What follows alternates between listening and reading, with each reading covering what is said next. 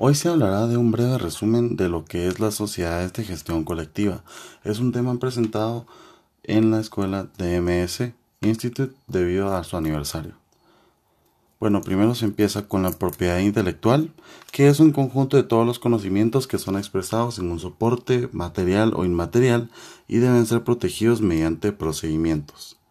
Entonces, estos grupos se divide en dos, en la propiedad industrial, que protege las creaciones en el ámbito industrial y comercial, y el que nos interesa a nosotros como productores, derechos de autor y derechos conexos, que protege creaciones u obras en el ámbito artístico, científico y literario. Algunas obras que pueden ser protegidas por este tipo de derechos de autor y derechos conexos son composiciones musicales, dramáticas y dramático-musicales, audiovisuales, bellas artes, arquitectura, ilustraciones, mapas, croquis, bosquejos, etc. Bueno, con los derechos de autor, obviamente es para proteger al autor. El derecho conexo protege a los otros que representan esta pieza de arte, que serían los artistas, intérpretes y ejecutantes. Intérprete es el que da la cara y los ejecutantes son los que apoyaron a dar esa obra por terminada.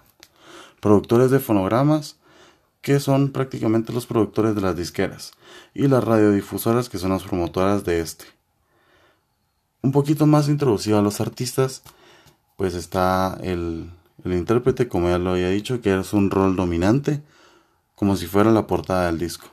Y el ejecutante siempre va a tener el papel secundario, que es una pequeña participación en la obra, pero siempre cuenta, por tanto tiene derecho a ser protegido bajo estas organizaciones, que serán mencionadas después. El productor de fonogramas también pertenece al grupo de casas disqueras, que son un grupo pues muy amplio, que tienen una organización específica para su debida administración. Y las asociaciones que están aquí en Guatemala son AEI, Musicartes y Agimpro. AEI se encarga de todo lo de derechos de autor e intérpretes, que sus siglas significan autores e intérpretes. Musicartes es un poco más específico a artistas, intérpretes y ejecutantes.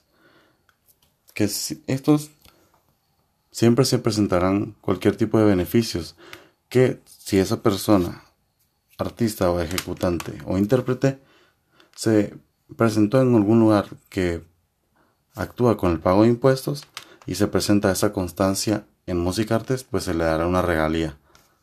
Y está Agimpro, que es la compañía encargada de administrar todo lo de las disqueras. Esto pues la verdad es muy indispensable ya que las disqueras son las que administran todo el negocio de la industria musical.